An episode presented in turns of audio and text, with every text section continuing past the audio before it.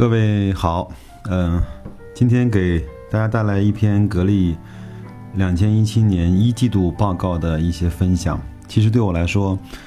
呃，相比年度报告来说，我更加期待季报，因为年报的一六年年报，呃，数据好应该是不争的事实。我非常期待看到一七年是不是能够延续这个状况。那我们废话少说，来带入下面的正文。嗯整个一季度的年一季度的报告呢显示，格力电器营收呢是两百九十六亿元，同比增长百分之二十，净利润呢是四十点一五亿元，同比增长百分之二十七，每股收益是零点六七，就是六毛七，增长百分之六十四，这个呢也超出了我和整个行业的预期，行业的预期大概是在百分之二十，那我觉得。我们在一季报这些数字里面可以发现，整个净利润的增长速度要大过营收的增长速度，所以说我判断整个在格力的管理上效率提高上，整个呃呃智能装备上面的呃显现还会不断的在发酵。那如果按照这个速度去往下跑的话，那我们预计两千一七年格力的净利润增长百分之二十。到达百一百八十亿左右，那每股收益呢可以到两块八到三块这个水平，每股分红有望能够突破两元。那如果按照这样的增长速度和预期的话，按照今天的收盘价三十三块不到的价格，分红以后的格力市盈率为十倍，那股息率百为百分之七，那我觉得仍然是在一个偏低估的一个状态。嗯，许多朋友呢担心格力增长的天花板。那我们觉得也不必太乐观，也不用太悲观。格力的空调至少今年我们认为还看不到天花板。原因呢有新房子卖的比较好，空调就一定会卖得好。那这轮周期基本上可以延续到两千一七年的年底。格力的空调不仅是第二点，格力的空调不仅是中国的名牌，而且正在成为世界的名牌。中国制造所到之处，对国外品牌。而言都是一片狂风暴雨，而董总所到之处更来更是向来寸草不生。现在在满世界都可以看到格力空调的身影，再过三五年，可能满世界都是格力和美的空调的身影。这个市场太大了。第三，中国呢正在进入中等收入的国家，如果城市里的每一个人都需要一台空调，特别是农村里。每两个人都需要一台空调的话，那这个市场也是非常非常巨大的。那我看过一篇整个，嗯，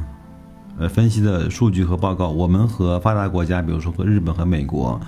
就是城乡，就是农村和城市之间那些电器的比较，包括从电视、从微波炉、从洗衣机到冰箱，那农村和城市差距最大的一块儿。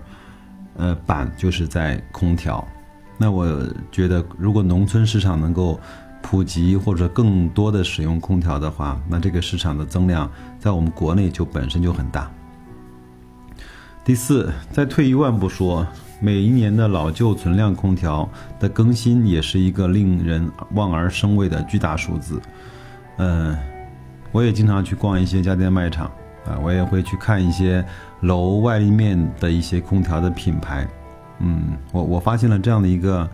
很有意思的事实，那就是在整个的商业，包括一些店、一些饭店、一些包括像顺丰啊这样的，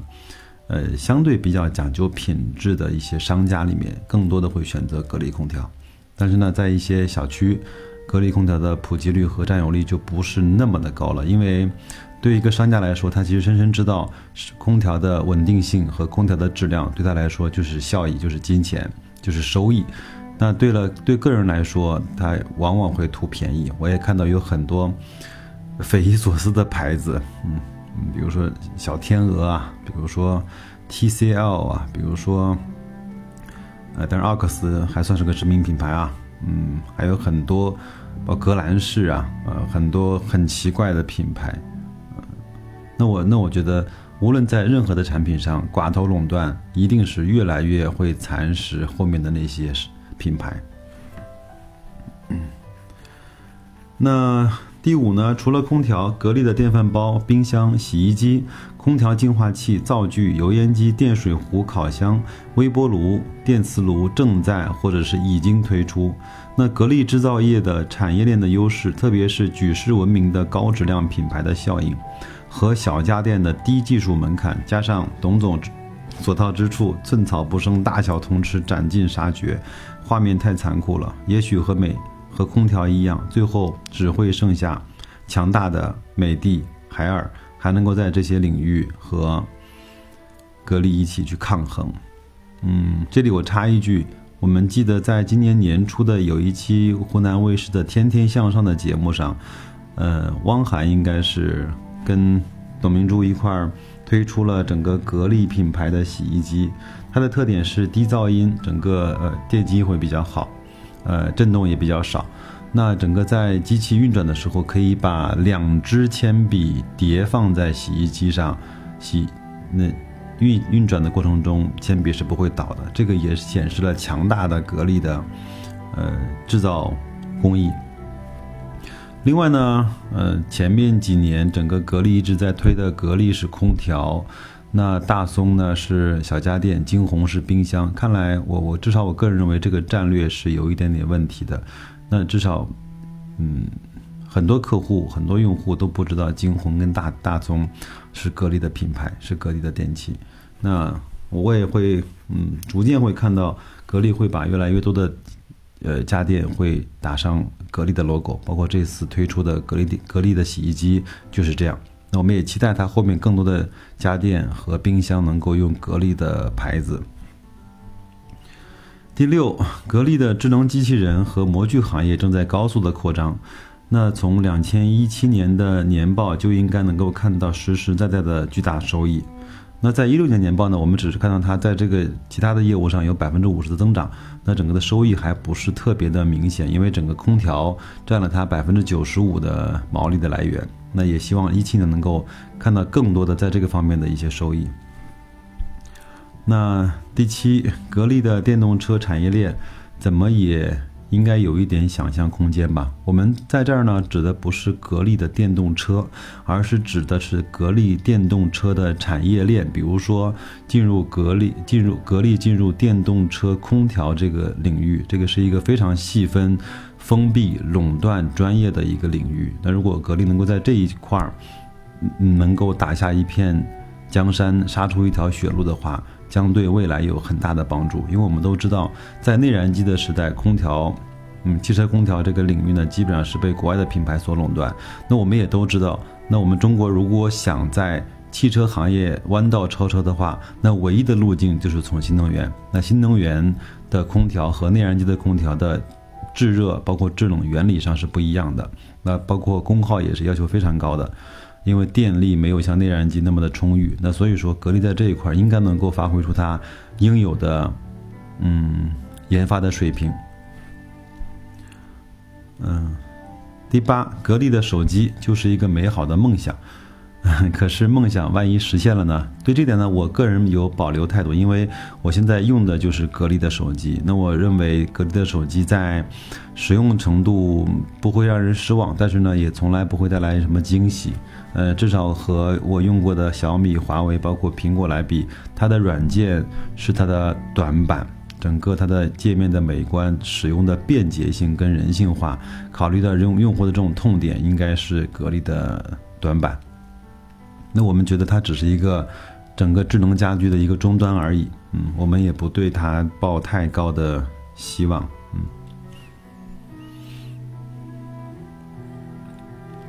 另外呢，我们再看一些其他的数据，嗯，应该是一个嗯很有意思的数据，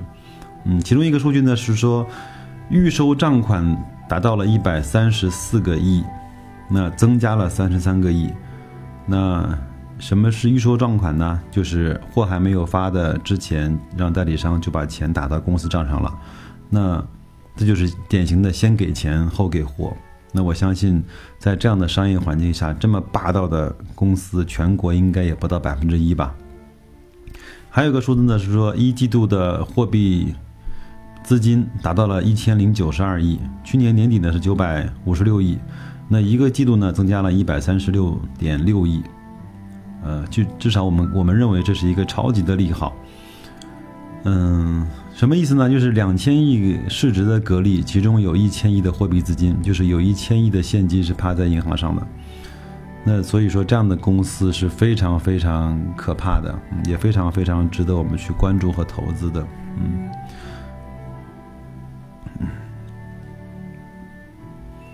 呃，以上呢是基本面的一些分析，我们再来看一看 市场面的情况。第一点呢，今年一季度股东数呢从三十九万人大幅减少到了三十一万人，呃，硬生生的就洗掉了八万人。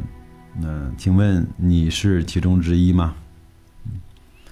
第二呢，嗯，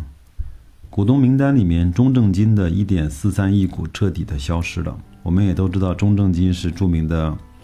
砸盘侠，哎，如果没有了它呢，各位的中小散户的睡觉也都会安稳了许多。第三，汇金公司的零点八五亿的持股是纹丝不动，不愧是根正苗红、浓眉大眼的大帅哥。嗯，在股灾期间呢，汇金公司大量的在买入的都是低估、高息行业的龙头大盘蓝筹，特别是极具中长期投资价值的银行股。第四，社保的幺零八组合持有的零点五一亿股纹丝不动，而且呢，新进了一个社保幺零幺的组合，持股是零点三九亿股，这呢，难道就是传说中的养老养老资金吗？嗯，再来看一看，呃，香港的资金，那香港中央结算中心呢，从一点四三亿股增持到了两点四二亿股，这也就是我们平常所说的资金的北上。嗯，我我印象中到今天为止，应该港资持有的格力应该是在六十五亿，呃人民币左右，嗯，并且还在持续的买入。那如果六月份我们纳入了 MSCI 整个的指数，那外国的资金也会来配置我们的指数，那我相信也会有一些嗯钱会来买格力的股票。那最后呢是。呃，后知后觉的公募基金，反正我个人是把我们国内的公募基金比喻成猪一样的存在。那我们来看一看啊，一季度呢，共有四百三十八只基金共重仓格力，那持股总量呢为四点六亿股。那格力呢已经取代茅台成为基金的头号重仓股。那去年年底，格力电器排名基金重仓第五，两百一十七只基金持有。持股总量呢也仅有两点九亿股，那今年一季度呢增加了一一点六八亿股，持股占流通比例呢也由去年的四季度的四点八九增加到了，呃，E Q 结束的七点七，那持有格力电器的总市值呢是一百四十五亿元，与去年年底的七十一点九亿呢增长了将近一倍多。嗯，我想问这些可爱的基金，你们是看见了格力极其罕见的中长期投资价值呢，还是和上一轮熊市的做法一样，在格力低估高股息的大棉袄里抱暖取暖，抱团取暖，准备过冬？所以说，如果是这样的话，那基金来疯抢格力的故事才刚刚开始。嗯。那最后呢，各位一定会问啊，格力涨了这么多，现在还能不能买呢？那这个问题，我今天先不做回答。那下一期节目呢，我用一些更加具体的表格来告诉大家。那